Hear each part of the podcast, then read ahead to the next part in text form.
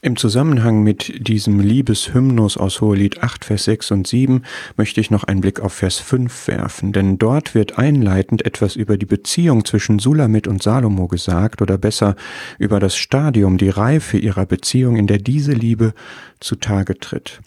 Versteil A lautet, wer ist sie, die da heraufkommt von der Wüste her, sich auf ihren Geliebten stützt? Der Vers Echot Kapitel 3 Vers 7, der beginnt genauso.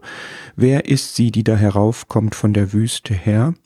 Aber dort wurde sie in einer Sänfte getragen, hier stützt sie sich auf Salomo selbst. Siehst du die Entwicklung in ihrer Beziehung zu Salomo, wie sie persönlicher geworden ist?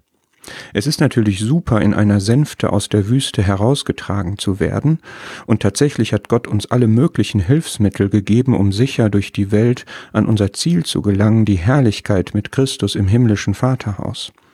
Aber ist es nicht eine noch bessere Perspektive und dementsprechend auch eine unersetzliche Erfahrung, sich bewusst auf Christus selbst zu stützen? Wenn er der Geliebte ist, wenn er diese pulsierende, kraftvolle, unbeugsame, exklusive, glühende, unüberwindliche, unauslöschliche, unbezahlbare und unbestechliche Liebe hat, dann möchte ich ihn auf meiner Wüstenreise gegen nichts eintauschen, dann bin ich dankbar für Hilfsmittel, aber ich werde nie mit weniger zufrieden sein als mit ihm selbst.